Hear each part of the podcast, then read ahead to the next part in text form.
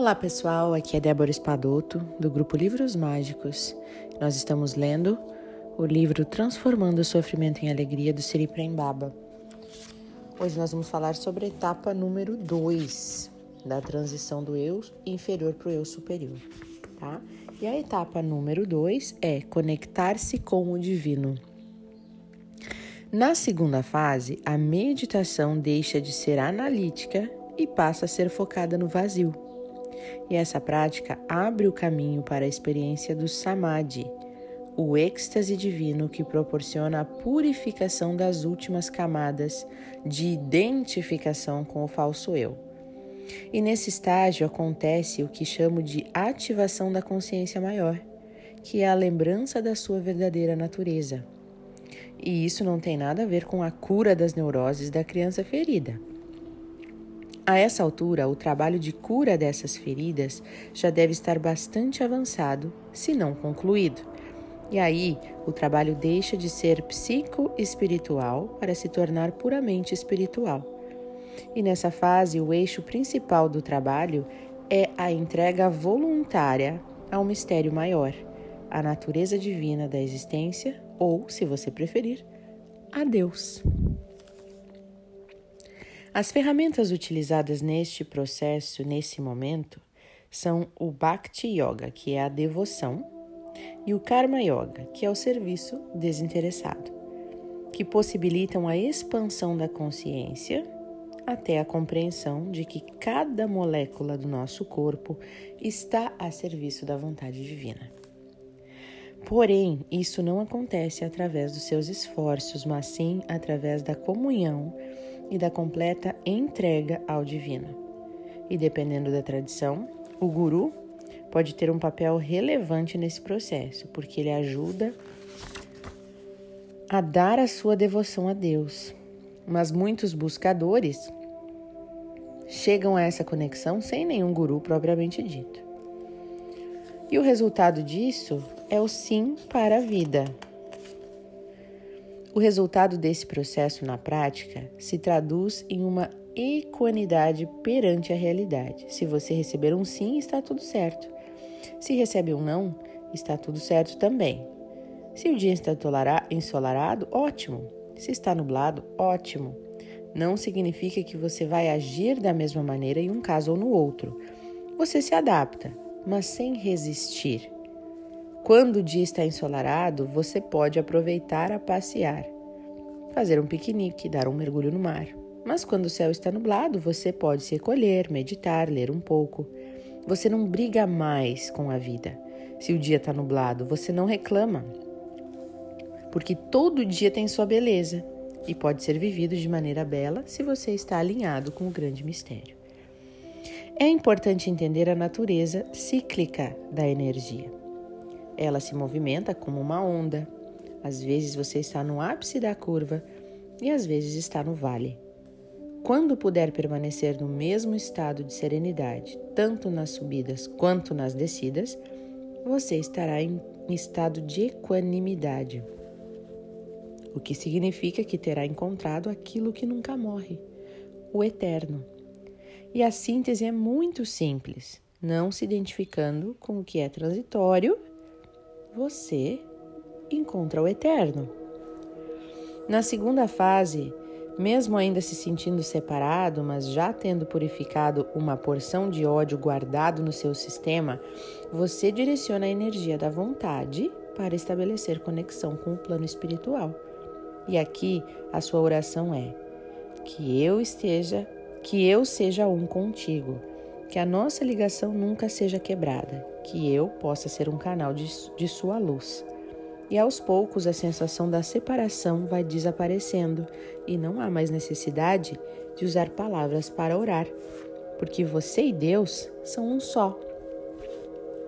Em vez de rezar com palavras, você passa a comungar com a natureza, com as flores, com tudo que é vivo.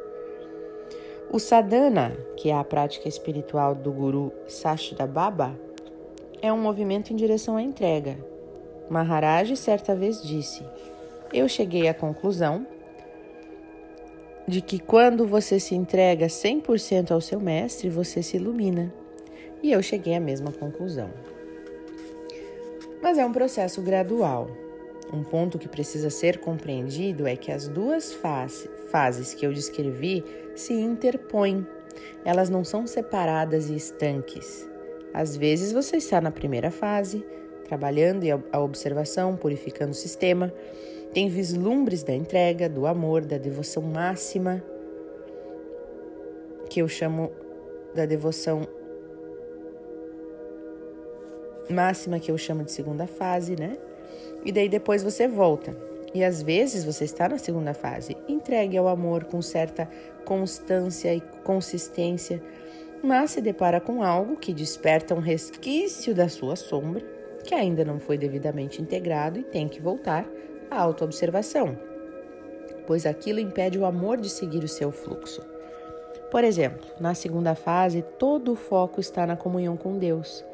Em outras palavras, o foco está na presença, ou seja, em estar com a consciência focalizada no momento presente.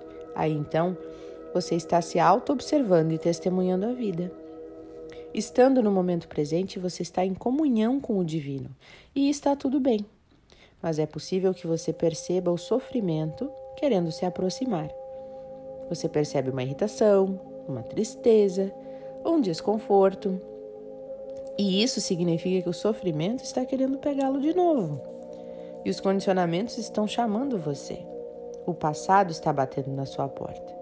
Se você prestar bem atenção e realmente observar o fluxo de pensamentos, perceberá que existe uma trilha se repetindo.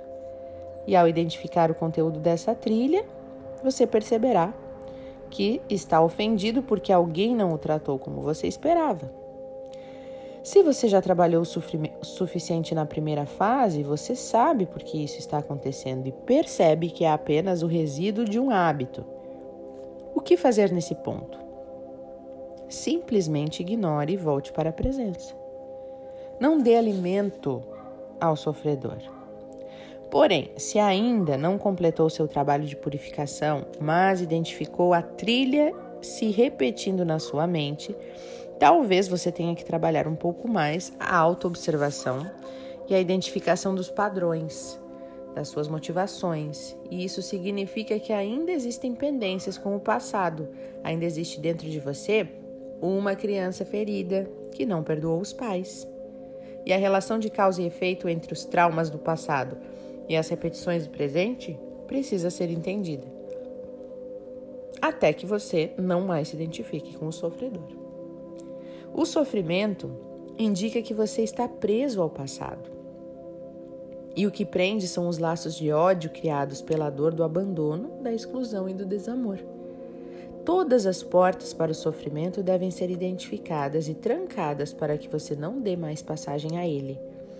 E a passagem para o sofrimento realmente se fecha quando você pode se identificar com o observador e não mais com os jogos da mente.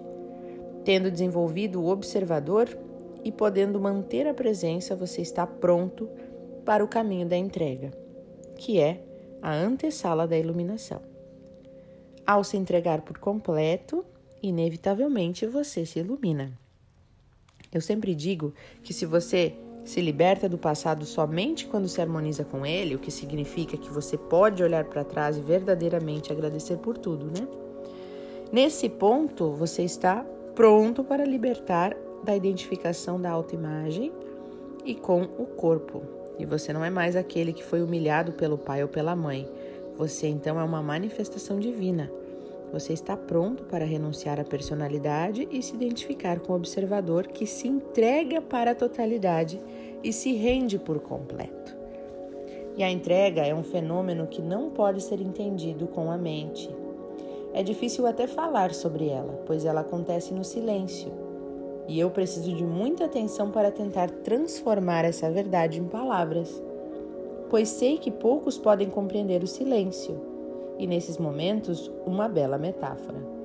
Quando você esvazia, Deus o pega como se fosse um bambu oco, no qual pousa os lábios divinos e toca a sua verdade melodiosa através de você. Olha que lindo!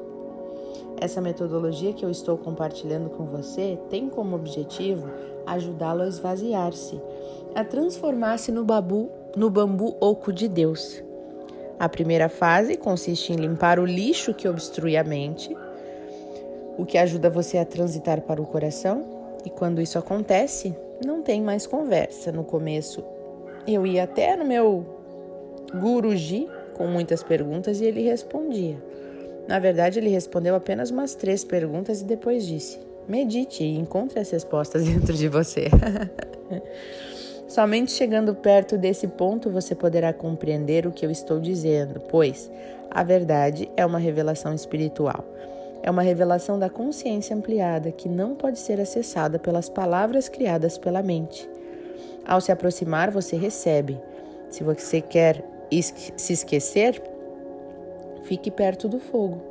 Se você fica longe passando frio, dizendo que o fogo não aquece, é porque existe algum engano do seu entendimento ou alguma resistência em se aproximar do calor e da luz. Esse fogo aquece qualquer um que esteja precisando se aquecer. Eu entendo esse fogo como o fogo de Deus, né? Como a chama divina. E esse é o áudio de hoje, gente. Que bonito esse áudio, né? Desta entrega realmente e de essa devoção total, né? E de ser um com o todo, essa iluminação que chega naqueles momentos que tem dias que a gente tá assim, né? Consegue ter uns, uns deslumbres dessa devoção, dessa, dessa iluminação. Quando a gente tá tudo bem, o que importa, nada que acontece importa de fato, né? A gente se adapta e é feliz mesmo assim.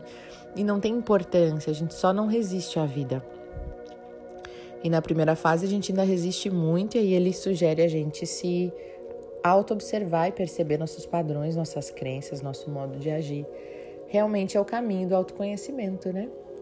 E realmente a gente vai transitando entre as duas, bem normal. Eu espero que você possa parar nesse instante e se perguntar, né? Em que fase que você está, se você já teve esses deslumbres da fase 2 meditar um pouquinho nisso. Então, não vou nem guiar essa meditação para deixar que você encontre as, as, próprias respostas dentro de você. A guru adora falar isso, né? e é verdade. Então, vamos lá. Vamos respirando profundamente e vamos nos entregar por um minutinho nesse momento de silêncio, meditação silenciosa. Beijo no seu coração e até o próximo áudio.